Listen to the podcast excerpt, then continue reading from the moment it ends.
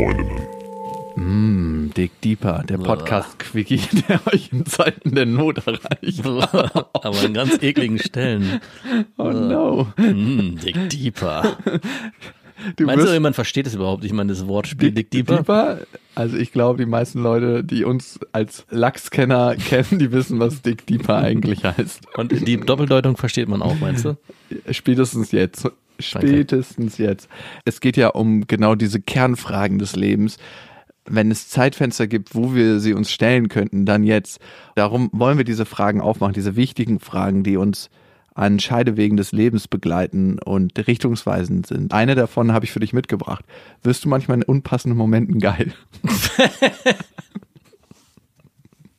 Ich glaube schon. So ein unpassender Moment wäre zum Beispiel, du bist bei einem Elternsprechtag im Kindergarten und das ist eine geile Kindergärtnerin, das ist eine richtig schöne, vollbusige Frau. Ja. Und du setzt dich eigentlich zurück in deine Kindertage und denkst dir, wenn das meine Erzieherin gewesen wäre, ich wäre oft in Tränen ausgebrochen und hätte mich trösten lassen. Also Erzieherinnen sind, finde ich, immer schwierig, gerade wenn die dir dein eigenes Kind übergeben und du dir dann, während sie das Kind dir übergibt, denkst, mhm, hier wäre Warum haben wir das nicht zusammen? Stell dir mal vor, du bist in so einem Gespräch und schweifst ab, bist bei irgendeiner sexuellen Vorstellung mit ihr und hast eine richtige Lanze und musst dann aufstehen. Das wäre so ein unpassender Moment, geil zu werden. Weißt du, wie man so eine Lanze schnell Ja, mit weg- dem Hexenschuss. Ich habe gerade einen Hexenschuss bekommen. Du bist der Hexenschisser. der muss-. Und muss gebeugt gehen. Also es ist ein beherzter Griff in die Hose und unter den Gürtel klemmen. Ja, das kenne ich auch.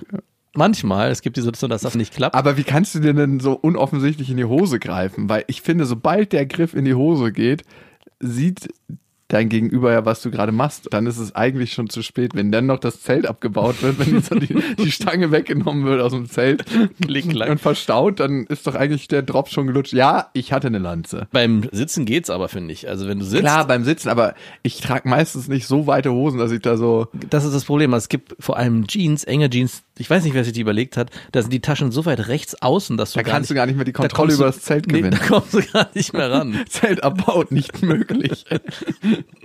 Hier dann- muss die Plane gelüftet werden. Und dann musst du den Buckligen machen, wenn du gehst. Dann hast du deine Kontaktlinsen verloren, bist am Boden und danach hast du den Hexenschuss eingefahren. Oder, ich meine, man könnte es auch anders machen, ganz dominant und selbstbewusst mit erhobener Lanze den Saal verlassen. Ja, mein Körper findet sie geil. Mein Kopf ist sich noch unsicher, aber sie könnten mich überzeugen. Zurück zur Frage. Wirst du manchmal in unpassenden Momenten geil? Wann ist das letzte Mal passiert?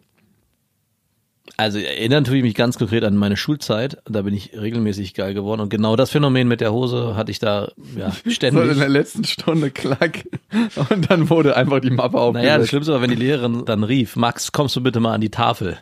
Oder gab es einmal, wo ich sitzen geblieben bin und gesagt, habe, nein, ich komme nicht an die Tafel. Und dann mir, ich komme nicht an meinem Platz. ich komme mir gerade ganz woanders. Aber ich erinnere mich nicht mehr, weil ich das letzte Mal einfach, also geil, also wirklich mit körperlicher Reaktion oder einfach nur geil? Nur geil. Ja, das kann schon öfter, ja, doch öfters. Also spätestens im Sommer. Ich finde, wenn man auch im welchen Kontext auch immer dann mit attraktiven Frauen zu tun hat und die dann vor einem stehen und man ganz normal mit denen über banale oder auch Weltbewegungen oder auch geschäftliche Dinge redet. Ja, kann es schon mal passieren, dass ich dann sage, mhm, hier könnte es auch weitergehen, theoretisch nachher.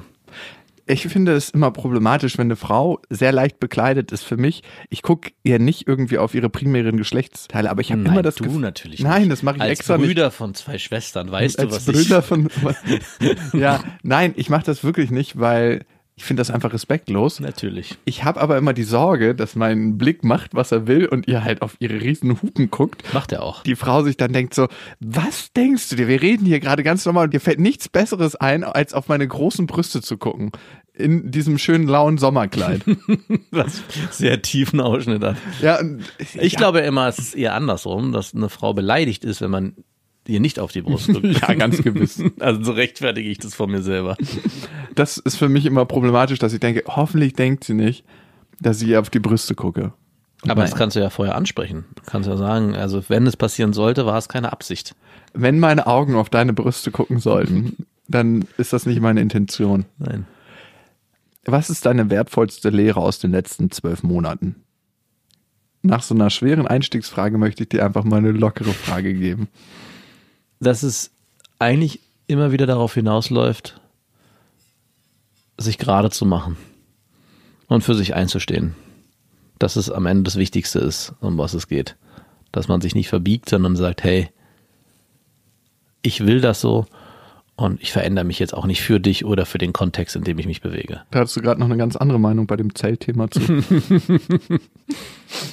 Also diese äh, Formulierung darf natürlich ein bisschen ausgedehnt werden. Manchmal darf man sich auch ein bisschen verbiegen. Also ich bin kein alter vertrockneter Ast, der sich bei jedem Anflug von also nicht dogmatisch. Ja, man darf auch mal ein bisschen Flexibilität in den Alltag bringen. Aber wenn man das Gefühl hat, ganz tief drin, hey, hier passiert gerade was, was mir eigentlich so gegen den Strich geht, was nichts mit mir zu tun hat, dass man da auch nicht sagt, ich lasse es über mich ergehen.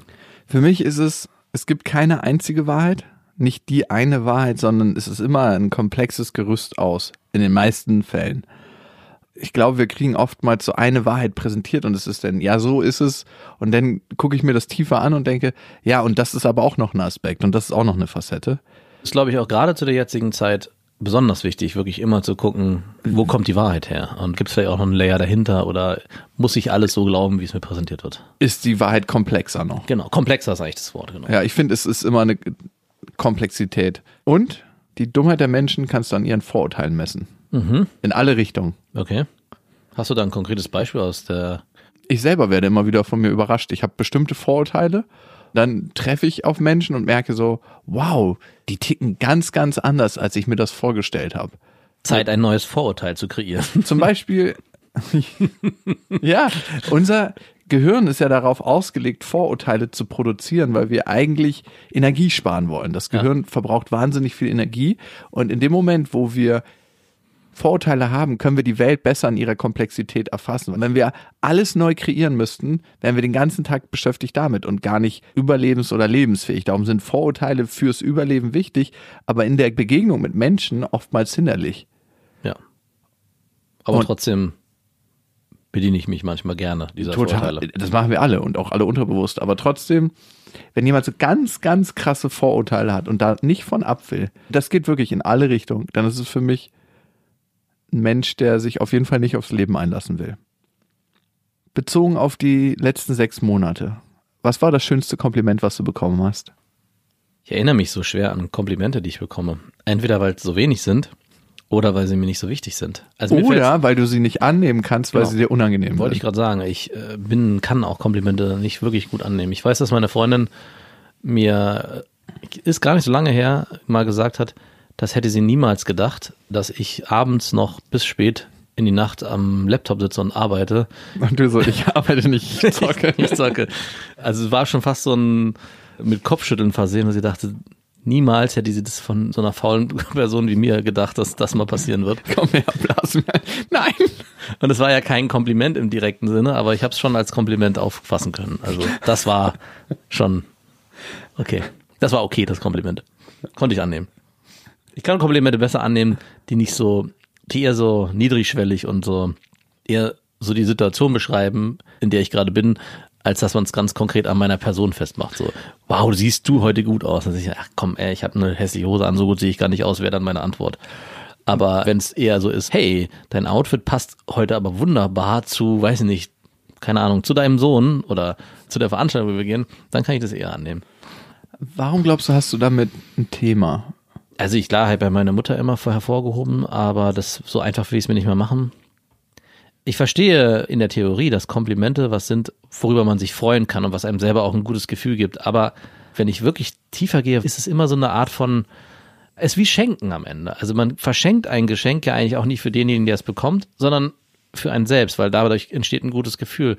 Und in gewisser Form nehme ich Komplimente auch so wahr. Wenn mir jemand ein Kompliment macht, ist es vielleicht an mich gerichtet, aber ich habe eher das Gefühl, er will auch ein bisschen sich selber damit in Szene setzen. Also so sagen, hey, guck mal, ich habe was bemerkt an dir, was positiv ist und das möchte ich jetzt hervorheben. Also bitte re registriere auch, dass ich das getan habe. So verstehe ich Komplimente. Also eigentlich ist ein Kompliment für dich kein wirkliches Kompliment als Geschenk, sondern eher um seine eigene Generosität zu zeigen. Im Prinzip schon. Wow, das ist ein speziellen Blick auf Komplimente. Ja, ich weiß. Was ist es bei dir? Eine Sache habe ich von einer Frau bekommen mhm. und die hat was mit dem Lachs zu tun. Ich würde ungern Ja, bitte. Nein. Würde mich aber schon interessieren. Sie meinte, der sieht schön aus. Oh, wieso peinlich wie berührt du bist, scheint es ja nicht zu stimmen. Ja, Was hat sie gesagt? Wow, du hast aber einen schönen krummen, schiefen Lachs oder wie war's? nee, das hat sie nicht gesagt. Okay. Ich habe das auch mal bekommen. Das ist eigentlich eines der schönsten Komplimente, schon, was man ja. bekommen kann. Ich meine, du hast einen richtig schönen. Ich finde, es ist so selbstverherrlichend, dass ich das nicht aussprechen möchte. Was passiert ist damals, als ich dieses Kompliment bekommen habe, ist Meine erst- Mutter hat das nicht gesagt. Aber warum hast du, darum kann ich das so schlecht annehmen. Ihr seid so zwei schöne Jungs und ihr seid so prächtig entwickelt. Und dann so ein Griff. So. Darüber wird so selten gesprochen, ne? Ich meine, das ist ein sehr ernstes Thema, aber Ja. sexuelle Übergriffe von Frauen. Das sind immerhin, jede fünfte Vergewaltigung wird von einer Frau durchgeführt, ne? Wirklich? Ja, wusstest du es nicht? 20 Prozent. Wow. Das ist krass. Aber worauf ich eigentlich hinaus wollte, ist, in dem Moment, wo ich dieses Kompliment bekommen habe, ist mir zum ersten Mal bewusst geworden, dass es sowas gibt wie einen schönen Schwanz. Für mich war das immer so, das ist so ein Werkzeug, was zwischen den Beinen hängt und egal, ob es krumm, schief oder gerade ist, es funktioniert immer gleich und es ist auch unwichtig. Und erst dann habe ich sogar, ha stimmt, natürlich kann man dem auch eine Attraktivität zuschreiben. Nicht jeder ist gleich und deswegen sind auch nicht alle gleich schön. In dem Moment ist mir dann auch natürlich zum ersten Mal bewusst geworden, dass auch Punanis unterschiedlich sind und natürlich auch Ja, attraktiver für einen sein können oder eben nicht. Das ist was, was mir tatsächlich auch erst relativ spät gekommen ist. Das ist unterschiedlich. Letzte Also- Woche, als dir das Kompliment gemacht wurde. Stimmt, Punanis sehen auch unterschiedlich aus. Nein, aber ich habe irgendwann mitgekriegt, dass Frauen so ein Riesenthema damit haben. Ja. Genau. Wie sieht meine Punani aus? Sind die Schamlippen, die äußeren zu lang, die inneren zu lang? Passt das zusammen? Soll ich eine OP machen? Was auch immer manchen Frauen da durch den Kopf geht. Erst in der Zeit habe ich angefangen zu gucken, wie sehen die denn optisch aus? Also es ist so, als ob ich von außen drauf gebracht wurde. Ja. Natürlich guckt man sich die Frau an, da gibt es Unterschiede, aber es war für mich nicht in den Kategorien schön Genau. und nicht so schön Ja, eingeteilt. aber für mich auch überhaupt nicht. war. Bis mich eine Frau auf meinen Lachs angesprochen hat und erst dann habe ich verstanden, es gibt Attraktivitätsunterschiede. Welche schlechte Gewohnheit würdest du gerne ablegen?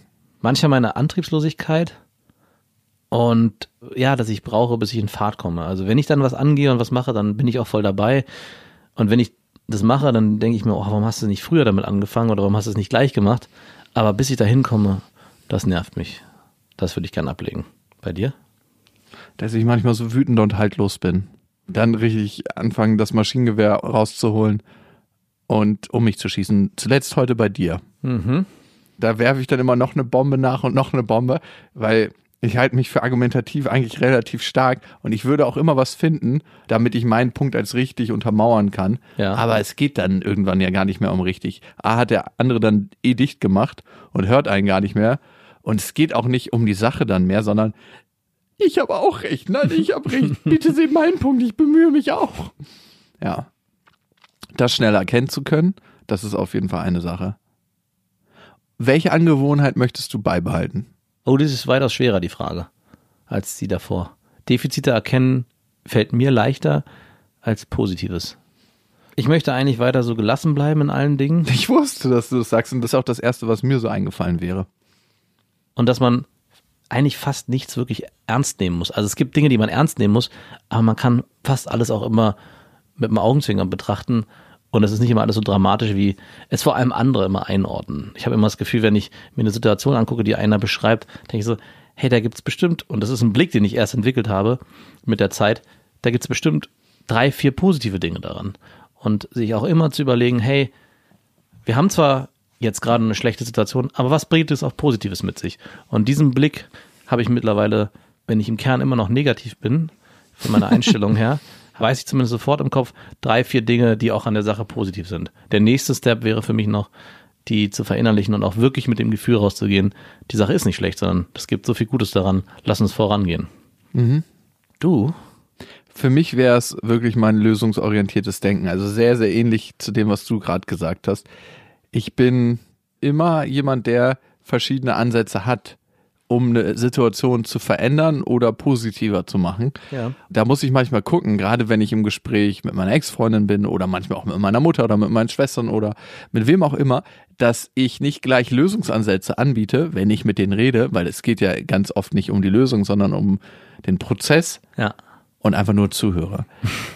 Ich würde mir in dem Zusammenhang auch noch was wünschen, wenn wir jetzt hier schon in so einer Fragerunde sind, manchmal auch zu akzeptieren, dass es nicht für alles eine Lösung gibt, dass man auch mal sagen darf, Aber dann müsste ich du auch mal Emo- sagen, ja, das würde ich mir manchmal wünschen. Es gibt nämlich ganz oft, dass du ab dem Moment, wo du selber merkst, okay, es gibt hier keine Lösung, dann sagst, okay, ich habe jetzt alles angeboten, ich habe alles gemacht, was es gibt und da ich jetzt nichts mehr machen kann, bist du dran, eine Lösung zu finden. Was aber am Ende auch gar nicht zu dem Ergebnis führt, dass man auch mal sagen darf, es gibt keine Lösung, wir müssen vielleicht eine Niederlage akzeptieren. Es gibt keine Niederlagen. Genau, das ist das, was ich meine. Und die gibt es und die sind auch krass wichtig. Und die gehören auch dazu und die muss man auch mal aushalten können. Nein, und selber auch mal formulieren. Dann muss ich dieses Gefühl aushalten und das möchte ich nicht. Ich bin da ein Vermeider. Ja, ich weiß. Wofür möchtest du mehr Zeit aufwenden? Mehr für meine Familie, auch wenn ich schon mehr tue. Aber was ich gerade in dieser Zeit erlebe, durch dieses viele Zuhause sein und Homeoffice äh, erleben, dass ich einfach mehr Quantität noch mit meiner Familie verbringen will. Also einfach da sein, mehr präsent sein und bewusster Zeit nehmen. Wofür möchtest du mehr Zeit aufbringen? Zum Nachdenken. Müßiggang. Und das mache ich jetzt. Dick Deeper.